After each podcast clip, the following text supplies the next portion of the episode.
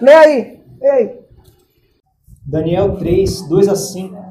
Depois ordenou que todos os governadores regionais, os prefeitos, os governadores das províncias, os juízes, os tesoureiros, os magistrados, os conselheiros e todas as outras autoridades viessem à cerimônia de inauguração da estátua. Todos eles vieram e ficaram de pé em frente da estátua para a cerimônia de inauguração. Aí o encarregado de anunciar o começo da cerimônia disse em voz alta: Povos de todas as nações, raças e línguas, quando ouvirem o som das trombetas, das flautas, das cítaras, das liras, das harpas e dos outros instrumentos musicais, ajoelhem-se todos e adorem a estátua de ouro que Pula o rei pro 12. Nabucodonosor mandou fazer. Pula pro 12. Ora, o Senhor pôs como administradores da província da Babilônia alguns judeus. Esses judeus, Sadraque, Mesaque e Abidinego, não respeitaram o Senhor, não prestaram culto ao Deus do Senhor e nem adoraram a estátua de ouro que o Senhor mandou fazer. 20. Depois mandou que os, que os seus soldados mais fortes amarrassem Sadraque, Mesaque e Abidinego e os jogassem na fornalha. Deu 13. Ao ouvir isso, Nabucodonosor ficou furioso e mandou chamar Sadraque, Mesaque e Abidinego. Eles foram levados para o lugar onde o rei estava. E ele lhes disse: É verdade que vocês não prestam culto ao meu Deus, nem adoram a estátua de ouro que eu mandei fazer? Pois bem, será que agora vocês estão dispostos a se ajoelhar e a adorar a estátua?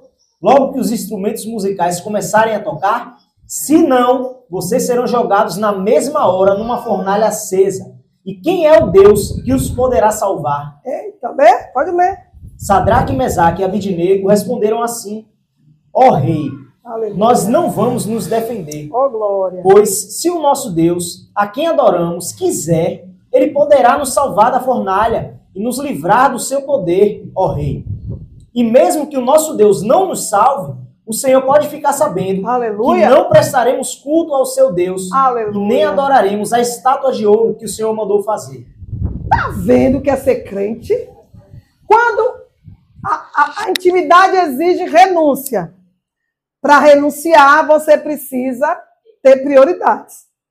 Você vai renunciar todas as suas prioridades para poder ficar somente com Deus, a sua única prioridade. E essa prioridade, ainda que custe a sua vida, você não abre mão.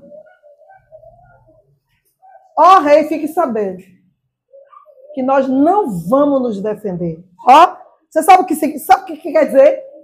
Nós não temos mais vontade própria. Nossa carne não tem força para se manifestar contra nada. Em outras palavras, nós aceitamos tudo como trabalhar e permissão de Deus. Em outras palavras, está acontecendo o que ele quer que aconteça. E se ele quiser, se o nosso Deus quiser, ele poderá nos livrar do seu poder e dessa fornalha. Mas também, se ele não quiser, eu vou te dizer uma coisa: nós não vamos nos dobrar você. Nós não queremos. Aleluia! Você está entendendo o que é ser crente, crente? Você está entendendo que você tem que chegar nesse nível aí, a ponto de.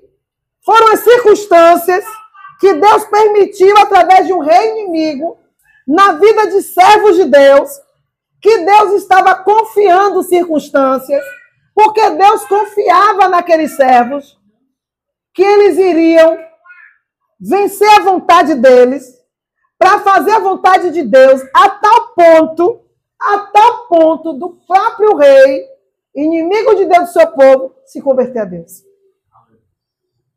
Quanto de você está disposto para, no nível da sua obediência, ganhar outros desobedientes para Cristo? E aí, quantos estão dispostos a perder para ganhar? Quantos? Não, na nossa matemática não entra. Noves fora tem que ser nada. Quando nove fora dá algum número, misericórdia, a conta está errada. Pois eu quero te dizer que na matemática de Deus, o nove fora tem que ter perdas e danos, para que o nome dele seja glorificado.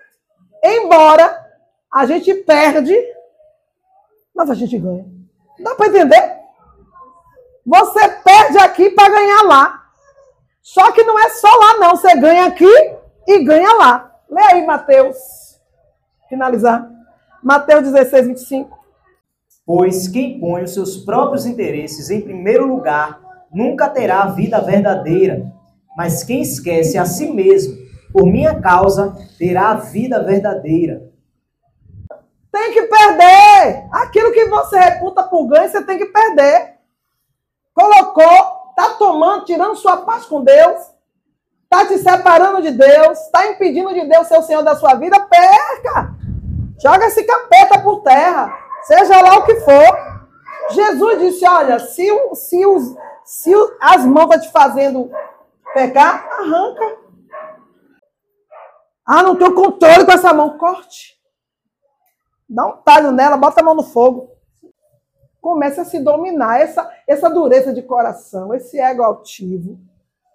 Como é que faz, irmã Márcia? Corta. Como é que corta? Na humilhação. Você vai ter que se humilhar. E, e, é difícil cortar o ego altivo, o ego, o eu. É difícil. É, é fácil cortar a mão, cortar o braço, cortar o pé, cortar qualquer coisa. Mas o que está dentro, irmão? Se você não disser a Jesus, entre arranque, me ajude, faça a morada. Só Ele pode limpar de dentro para fora. O negócio é sério. O olho está te fazendo pecar? Arranca esse olho. Arranca esse olho. Faça qualquer coisa. Mas não deixe essa carne maldita te levar para longe de Cristo. Porque pode ser que nesse exato momento que você está na guerra da carne com o espírito, a carne com o espírito, Jesus venha ou ele venha te buscar. Ou ele venha para você, ou ele venha para a sua igreja e você pode ficar. E Jesus, meu irmão, minha irmã, Jesus está mais perto do que longe. Só doido não está vendo o que está acontecendo. A minha preocupação é só uma. A minha preocupação é só uma que a grande tribulação aconteça antes da volta dele. Porque não vai se salvar muita gente, não. Não vai.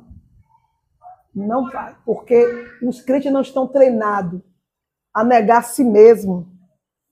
Não, não treinou a negar sua vontade. Como vai resistir não negar Jesus?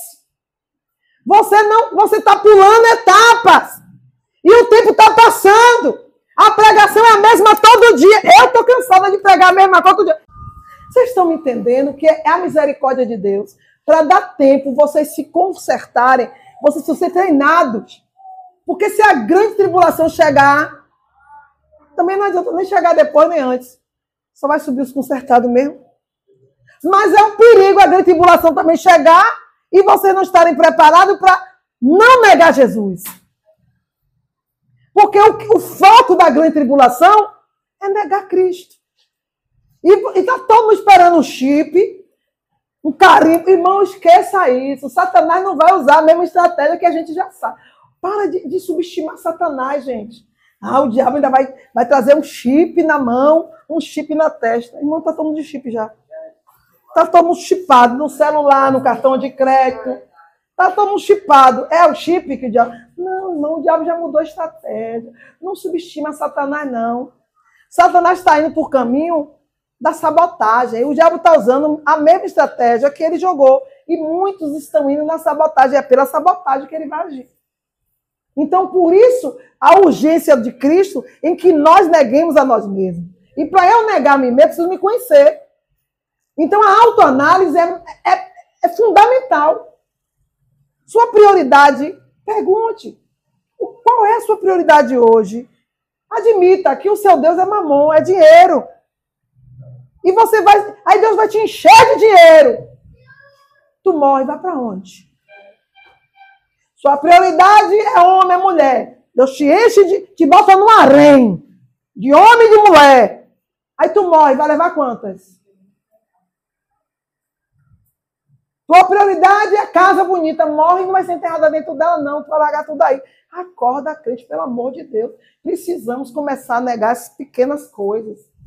Olha que desde o dia que se converteu, que Deus vem te ensinando a negar as coisas pequenas. Ao invés de você estar tá treinado e tomar 10, chegou ao ponto de você ter que Deus treinar você renunciando coisas grandes. Eu estou vendo Deus tocar em coisas que. Vou calar a boca. Eu estou vendo o Senhor. Era coisas pequenas. Tá, tá, tá. E vocês nada. Não abriu mão das coisas pequenas e o Senhor foi tocando. Hoje, Deus está tocando em coisas que nem na Bíblia tu imaginou que Deus fosse fazer. Mas não está escrito. Fica aí esperando que está escrito. Que Deus é o Senhor. Deus é o Senhor, irmão. Não está escrito, mas o que ele lhe disser é. E o que ele quiser será. E o que ele mandar tem que fazer e tem que ser. Ele é o Senhor. Não está escrito. Uhum. Deus também tem estratégia. Satanás foi em cima de Jesus, em cima do que está escrito. Pois é, ele está agindo na minha vida e na sua vida em cima do que não está escrito, mas que eu e você, pelo Espírito dele, sabemos que temos que fazer. Porque se o diabo tem estratégia, Deus também tem. Se o diabo tem projeto, o Senhor tem planos. E são irrevogáveis. Então não, não fique aí procurando chifre cabeça de jegue. Ah, isso não está escrito, então não vou fazer. Deus jamais vai fazer isso. Jamais. Só porque não está escrito? Tá bom. Vamos para casa depois dessa, né? Não? Vamos sair para casa. Vamos continuar subestimando Deus, né? Usando a bondade de Deus, a justiça de Deus contra Deus. Eu tô, eu tô merecendo tomar pau, tomar um bocado de, de, de porrada, mas porque Deus é bondoso, Deus é misericordioso, Deus não vai me bater. Isso é tentar Deus. Cuidado, crente. Cuida, não fica usando Deus contra Deus. Se você merece perder, não fique tentando a Deus dizendo que porque Deus é o Deus que dá, que ele não vai tirar. e se Deus quiser ocupar o lugar dele, irmão, acabou.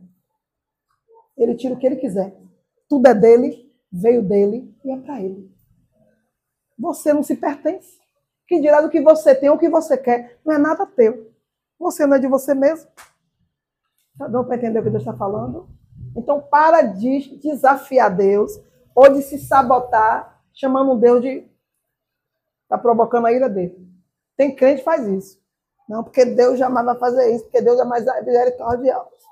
Deus é amoroso. Porque Deus me prometeu Deus lhe prometeu, mas você está merecendo? Hum.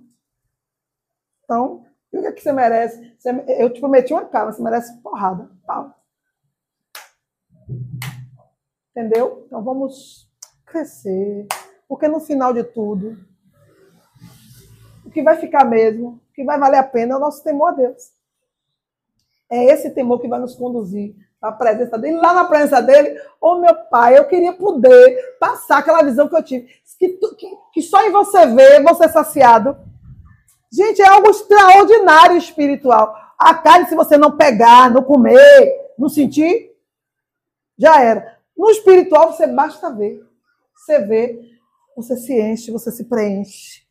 É algo tremendo. Sai da boca de Deus e você fica assim saciado. É, não dá para explicar. Não dá para explicar. Só quando vocês começarem a trilhar, né?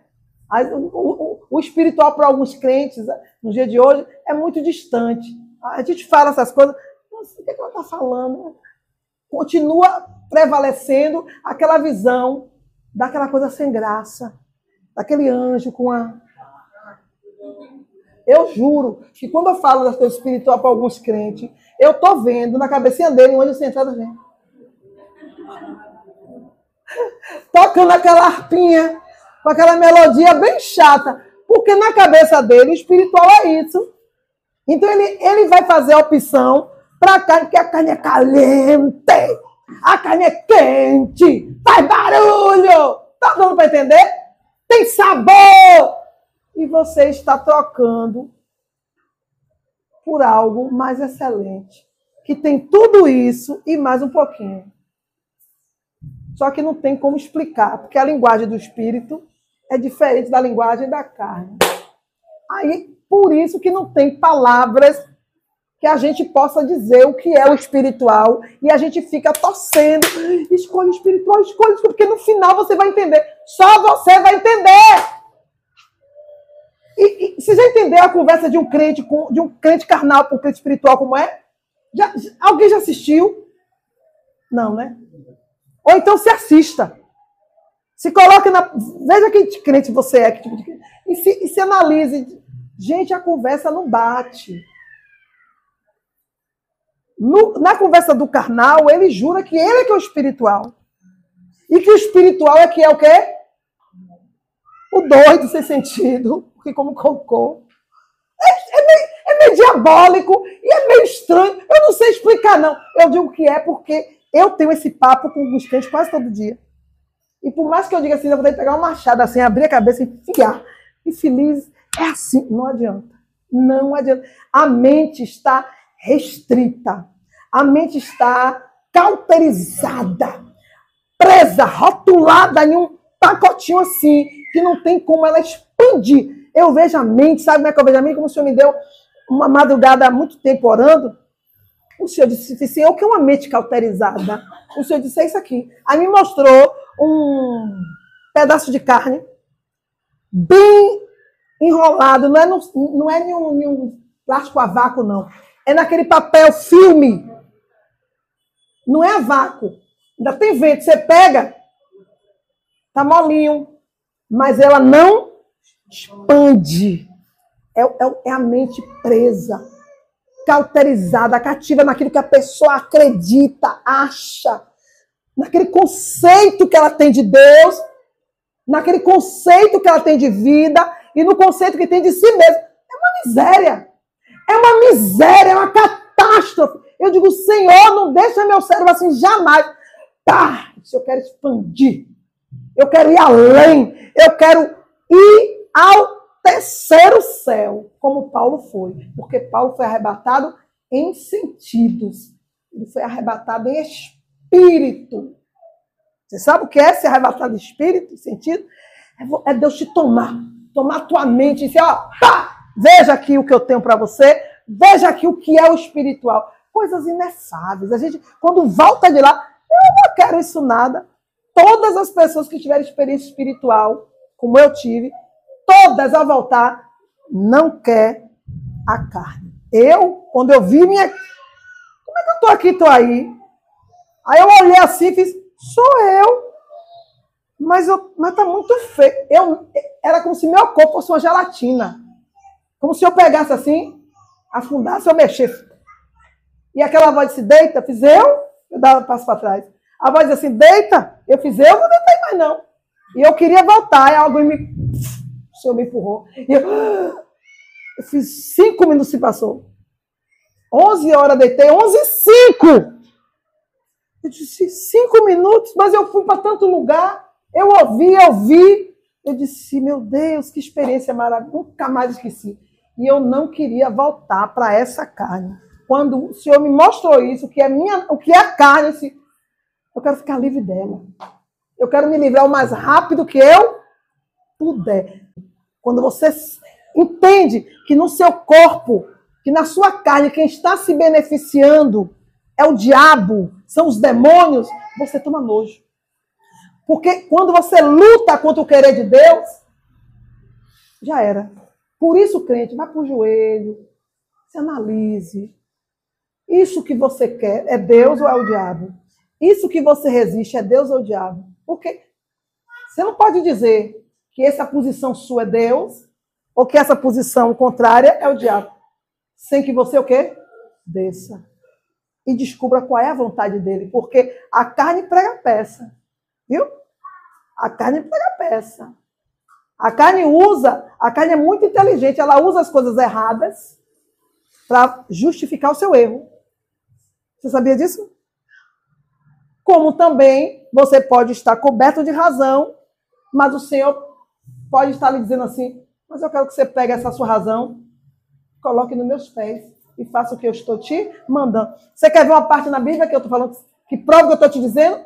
Deus, Oséias, profeta, crentão, cheio de religiosidade, se viu o Senhor com toda a tradição e rigor da sua cultura, do seu, da sua visão de Yahvé, dos ritos e tradições. Aí Deus um dia diz o que é ele? Oséias, se levanta aí.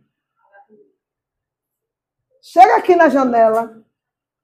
Tá vendo aquela mulher amigo do seu amigo? Amigo do seu companheiro? Estou vendo. Pois é. Vai até ela aí. Adultério. Toma ela como mulher. Porque ela era mulher adúltera. Era mulher do amigo, mas ela já era o quê? Adúltera. Só que uma, o amigo não sabia. Só quem estava sabendo agora ali era quem? Eu quero que você tome ela. Fique com ela. Aí você pensa que ele tomou a mulher do amigo? Não. Deus fez o trabalhar. Deixou, eu quero que você tome ela como mulher. Porque a Bíblia não diz, mas aquele homem morreu. Tá dando para entender? Que impressão que der que Deus fez o profeta adulterar. Não, ela já era adúltera. Pega essa mulher adúltera aí. Para você e fique com ela. Irmão, isso era totalmente contra os princípios espirituais da época. Porque um sacerdote não podia casar com uma mulher que não fosse virgem. Quanto mais. Mas quando Deus quer, vocês estão dando, vocês estão entendendo o grau da soberania de Deus? Está dando vocês entender o grau da soberania de Deus que não vai prevalecer o seu inteligência, a sua sapiência, mas a, o querer dele porque às vezes a gente quer com a nossa sapiência, com a nossa santidade, ser mais santo que Deus. Não, Senhor, jamais comi tal coisa comum ou impura. A gente dá de Pedro, santarrão, dizendo para Jesus que não, isso não pode acontecer. Isso não pode acontecer porque o Senhor é santo, porque está contra as tuas palavras. E o Senhor Jesus, contra a palavra judaica da época, pega um lençol cheio de coisas que judeu jamais poderia comer, porque o próprio Deus tinha dito para não comer. E agora? Mas ele é soberano. Ele diz e desdiz, porque ele é o Senhor. Quem não pode dizer e dizer sou eu e você. Pedro, mata e come. De jeito nenhum. Jamais comi tal coisa comum e pura. Pedro, eu estou te dizendo, mata e come. Beber. Aí Pedro entendeu que realmente ele não fazia aquilo, porque ele se achava santo, mas desobedecer a Deus joga por terra qualquer tipo de santidade, seja ela qual for. E quando Deus manda, está mandado. Pode ser o mais absurdo do mundo. E aí? Dá para entender? Mas você tem que ouvir. E para você ouvir, Deus falar a respeito disso, Pedro precisou o quê? Está como? jejuando. Com a carne aonde? Para não prevalecer, em hipótese alguma, a compreensão carnal. A carne tem que estar tá nula. E aí, irmãos? E agora? Será que nessa guerra de força entre você e a sua carne, o seu espírito, será que é Jesus mesmo? Será que é Deus que está nesse embate aí?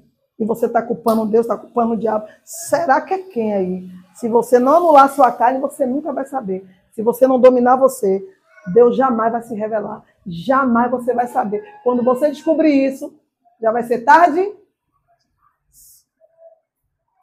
Outro que Deus tirou do, da casinha, Ezequiel. Ezequiel, meu filho, Deus sempre vai onde sua carne luta. Naquilo que você prioriza. Quanto mais religioso, quanto mais espiritualizado, quanto mais tudo o que você fizer, porque até o espiritual se você espiritualizar mais do que Deus, você está lascado. Já deixou de ser espiritual. Ezequiel, eu quero que você se levante, vá para a caverna, para aquela gruta, fique lá e deixe todo o povo de Israel te ver. Ele vai perguntar por que Ezequiel saiu da cama dele e foi para uma gruta. Porque Jeová faz assim. Usa o profeta para sofrer primeiro, para servir de amostra. É assim que Jeová faz. E ele faz de uma maneira que chama bem atenção, viu? Mas cuidado, não julgue profeta, não, que você nunca sabe de nada. E aí o profeta vai para a caverna e fica lá. Agora pegue lenha, pegue tudo. E pegue pedra e faça uma fogueira para você cozinhar. Não, pegue pedra e faça uma fogueira. Quando ele vai pegar a lenha, você diz, não, você vai pegar é estrume. Hã? Você vai pegar estrume de gente, cocô de gente. Não, Senhor. Não faça isso comigo, não. E bote as pedras lá também. Por que a pedra? Por que a pedra? A pedra fazia o quê? Fazer o pão, gente. Põe na pedra. Bote a pedra, mas bote os estrumes e liga o fogo da fogueira.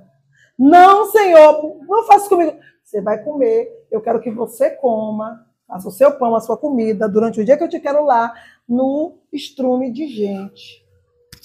Ah, o homem, olha, o profeta tem que ter bom, por isso você tem que ter bom, bom depósito. O cabra chorou, o cara desceu, o cara se humilhou, o cara se rasgou, o cara gemeu e disse: Pai, não faz isso comigo, não. Eu entendi que o senhor quer, mas eu não vou. Eu, eu, eu não aguento. Tá bom, Ezequiel, pare de chorar. Pega estrume de animal. Mesmo assim, gente, ele deve ter ido assim, arrastando chinelo. Ele deve ter ido, meu Deus, porque o que é que eu fiz para merecer? Não era ele, era o povo. O povo, o povo apronta quem sofre é o profeta. Porque alguém tem que ensinar. E ensina, e Jeová só ensina o quê? Fazendo. Fazendo, gente. Jeová ensina fazendo. Aí ele está lá fazendo a comida. Quando ele come, comeu, primeiro dia, segundo dia, terceiro dia, comeu, o povo viu. Quando o povo começa a perguntar, e o povo demorou a perguntar, viu? Cara doido, que fedor, como é que come um pão desse? Era o que o povo estava comendo. Era o que o povo estava vivendo. E achando que quem estava vivendo errado era quem? O profeta. Não tem tempo assim que o certo é que está errado, o errado não está assim agora? Chegou, se cumpriu. Quando o povo perguntar, eu vou te revelar o que é que, vou, o que, é que eu quero com isso tudo. O irmão, ele passou dias comendo aquela comida infeliz, fedor de cocô. Quando o povo fica na frente, Ezequiel, é essa aí. Aí é que ele disse, isso aqui, assim diz o Senhor. E aí, pá, pá. Pronto, ufa, fiquei livre. Foi que ele ficou livre daquilo tudo ali, porque era Deus ensinando na prática. Então, gente, não custa nada se livrar. Não é que você vai se livrar da. Ó, oh, gente, deixa eu explicar de novo. Filha, fala de novo. Gente, não é que vocês vão deixar de ser humanos, não. Mas a humanidade vai deixar de ocupar o lugar de Deus. Só isso. Eu sou humana no meu lugar. Na minha insignificância, eu ocupo o meu lugar de humana. Pronto. Mas é na minha insignificância. Eu sou humana. Mas quando o Senhor diz assim, Márcia, se apresente, ó, a minha significância fica lá, ela não pode, ela tem que ser significância para ela não me impedir de me apresentar diante do meu Senhor.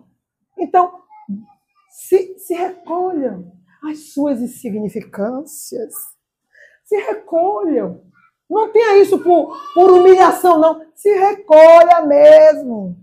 Que crente cafona, que crente santarrona, que crente fanática, isso tudo o quê? A nossa insignificância. Deixe, ceda, se abaixe. Porque, irmão, quando a gente entra na presença de Deus, a gente cresce. Quando o diabo se apresenta, a gente diz assim, ó, vaza, dá meia volta e volta, e ele tem que voltar.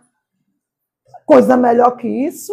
O diabo está armando um esquema ali, e o Senhor, porque você se recolheu na sua insignificância, porque a carne está na sua significância e não está mais aquela coisa que lhe impede de ouvir Deus. E Deus assim, ó filha, o diabo está fazendo assim, assim, assim, assim. Se plante aí. E aí, isso é bom demais. Amém?